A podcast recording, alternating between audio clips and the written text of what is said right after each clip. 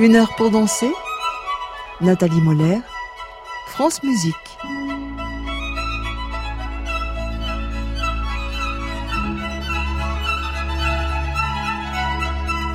Bonjour à toutes et à tous et bienvenue dans ce nouvel épisode d'une heure pour danser, notre série estivale consacrée à la danse. Et aujourd'hui, c'est un épisode placé sous le signe du rêve et de la féerie que je vous propose. Il va y avoir des créatures surnaturelles, de longs tutus blancs et des ballerines perchées sur leurs pointes. Aujourd'hui, nous plongeons dans l'univers du ballet romantique.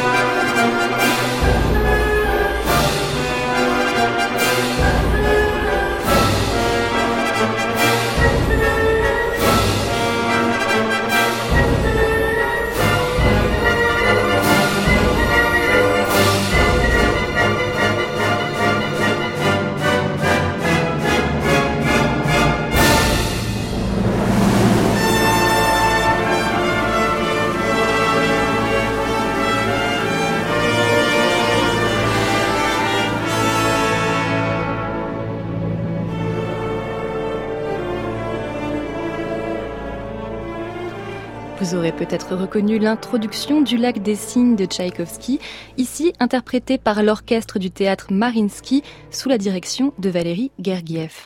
Lorsque je vous dis lac des cygnes, je suis sûre que vous visualisez tout de suite ces danseuses en tutu blanc qui se déplacent sur scène sur leurs pointes en bougeant les bras comme des oiseaux prêts à prendre leur envol. Peut-être est-ce que vous pensez aussi à Black Swan, ce film de Darren Aronofsky, dans lequel Nathalie Portman incarne une danseuse torturée, schizophrène, déchirée entre les rôles du cygne blanc et du cygne noir ou peut-être pensez-vous à Billy Elliot, ce film qui a déclenché tant de vocations chez les jeunes danseurs dans les années 2000, qui raconte l'histoire d'un petit garçon, Billy, qui préfère la danse à la boxe et qui va finir par interpréter le rôle du cygne blanc sur la scène du théâtre Covent Garden de Londres.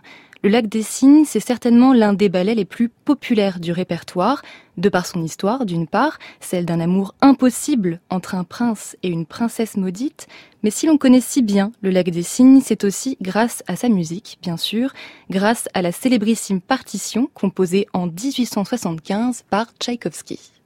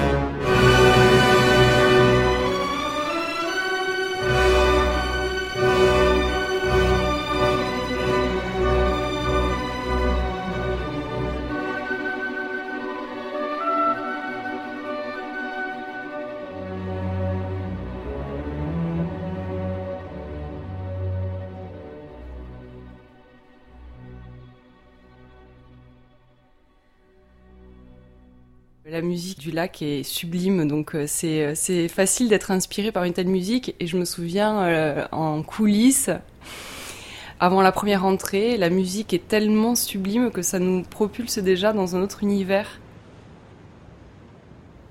Nous sommes à Paris, au deuxième étage du Palais Garnier, en compagnie de l'une des danseuses étoiles du ballet de l'Opéra de Paris, dont vous venez d'entendre la voix. Il s'agit de Dorothée Gilbert. Elle a été nommée étoile en 2007 et il y a quelques mois tout juste, elle était sur la scène de l'Opéra Bastille devant près de 3000 spectateurs pour interpréter le fameux double rôle d'Odette Odile, le signe noir, signe blanc. Et ça n'était pas une première pour Dorothée, Gilbert. Le lac des cygnes est un ballet qu'elle connaît bien. Elle en a répété et encore répété chaque pas, chaque scène, chaque port de bras, mais aussi tous les dialogues mimés de son personnage, car dans le lac des cygnes, il y a ce qu'on appelle de la pantomime, un langage muet que les danseurs expriment par des gestes et des attitudes. Il y a un énorme passage de pantomime où euh, pendant euh, je sais pas euh, combien de mesures de musique, le danseur et la danseuse se disent plein de choses. je sais si je sais pas si le public comprend toujours, mais mais voilà, le prince dit Toi, qui es-tu? Et alors elle dit Moi, je suis la reine des cygnes. Là-bas, il y a un méchant qui, moi, m'a transformé en cygne. Attends, s'il y a un prince qui m'aime et veut se marier et me le jure, moi, signe, je ne serai plus.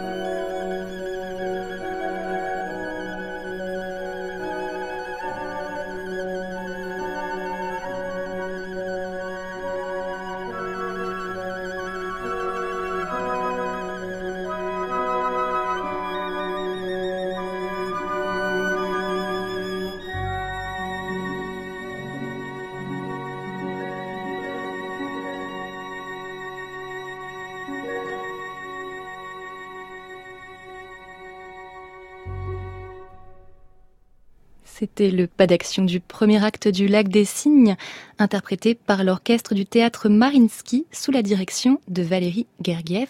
Sur France Musique, il est exactement 12h15. Une heure pour danser, Nathalie Moller, France Musique.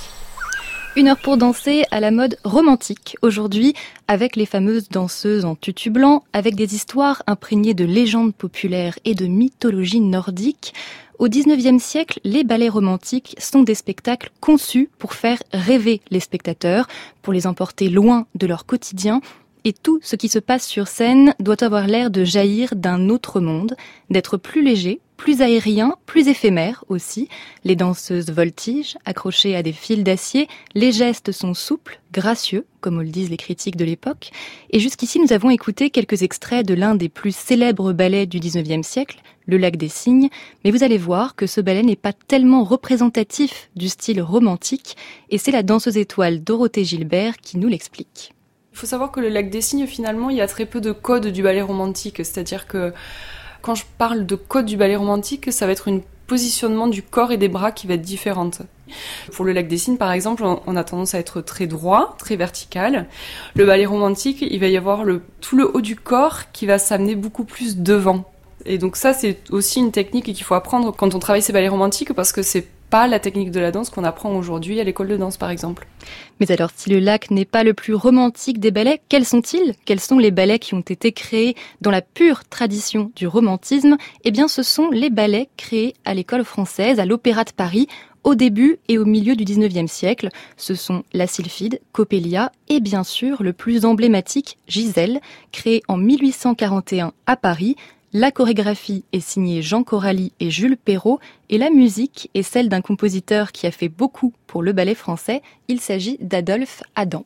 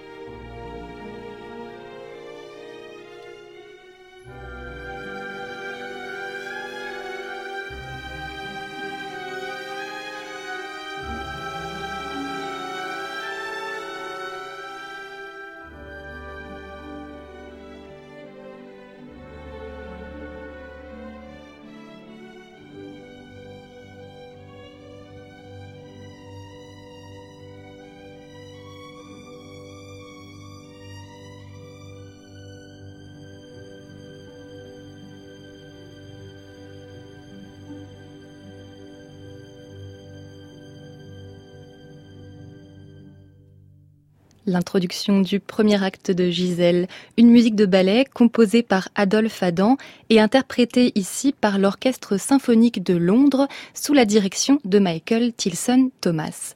Gisèle, c'est l'archétype du ballet romantique. Si vous allez le voir sur scène dans sa chorégraphie originale, vous y trouverez les chaussons en pointe, les fameux tutus blancs, sauf que ceux-ci ne sont pas encore courts. Le tutu romantique de Gisèle est long, pudique. C'est un grand jupon vaporeux en tissu blanc. Et ce costume, il est extrêmement important parce qu'il participe au caractère féerique des ballerines. C'est le fameux tutu des actes blancs, ce moment où les danseurs et spectateurs basculent dans une autre dimension, dans un monde surnaturel. Et je vous conseille à ce sujet d'écouter l'émission de Jérémy Rousseau, l'Opéra de Paris, toute une histoire. Son cinquième épisode sera consacré justement au ballet blanc. Ce sera samedi 20 juillet de 16h à 17h sur France Musique. Et sur francemusique.fr, vous aurez même le droit à une vidéo.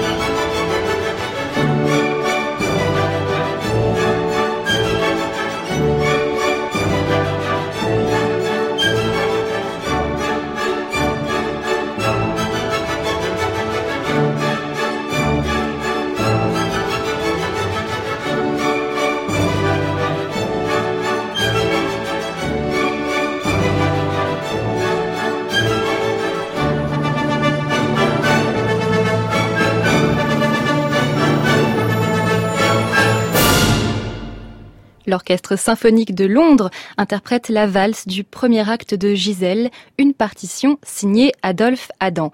Gisèle, c'est l'histoire d'une paysanne qui tombe amoureuse d'un beau jeune homme, Albrecht, et elle danse, elle danse encore et encore, tant elle est heureuse et amoureuse. Sauf que Gisèle va bientôt finir par apprendre qu'Albrecht n'est autre qu'un duc, le duc de Silésie, et qu'il est déjà fiancé à mademoiselle de Courlande, d'un rang social bien sûr beaucoup plus élevé que celui de la pauvre Gisèle. Le rêve s'effondre pour la jeune fille, elle danse, elle danse, elle danse et sombre peu à peu dans la folie.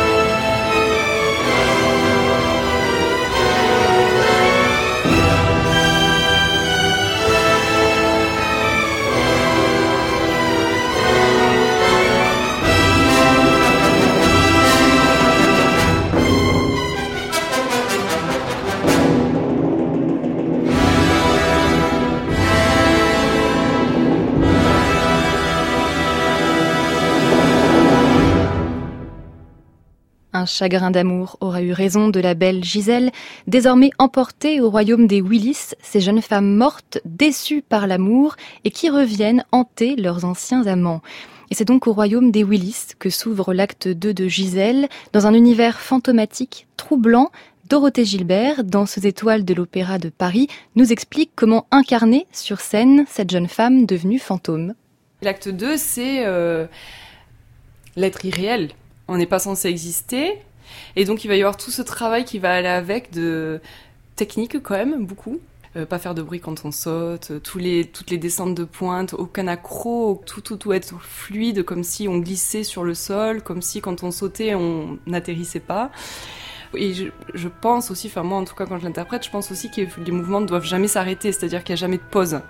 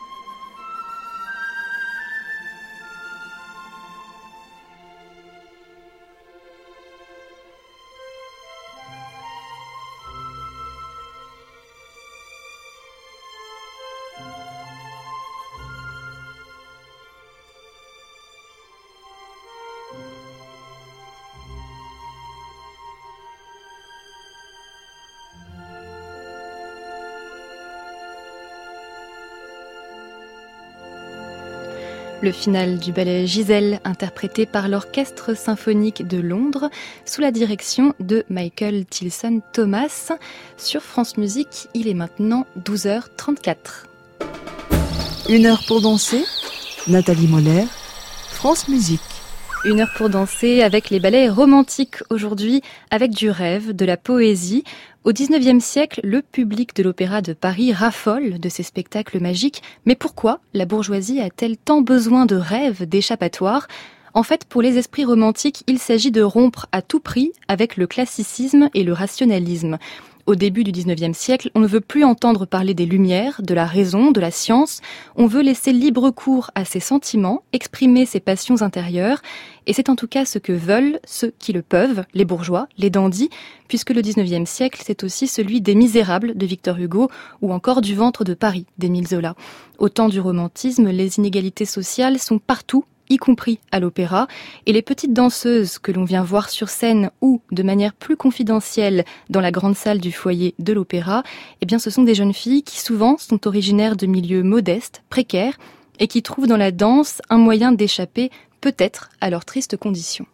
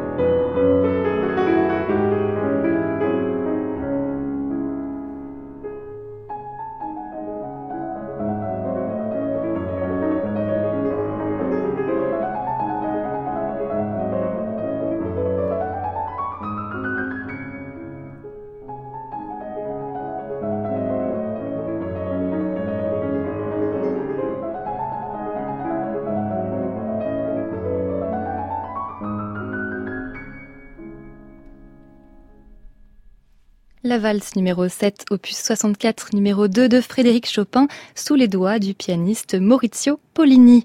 Chopin, c'est l'une des figures musicales majeures du siècle romantique, une personnalité aussi de la vie parisienne du 19e siècle. Avec Chopin, on célèbre le pianoforte, l'instrument qui se répand massivement à l'époque romantique et que l'on retrouve d'ailleurs dans les salles du Palais Garnier, là où répètent et s'exercent les ballerines. Avec Chopin, on est aussi en présence d'une caractéristique essentielle du romantisme, c'est la virtuosité. Une virtuosité qui n'est pas seulement technique, mais qui est aussi expressive, personnalisée. C'est Paganini, par exemple, avec son violon, qui multiplie les effets.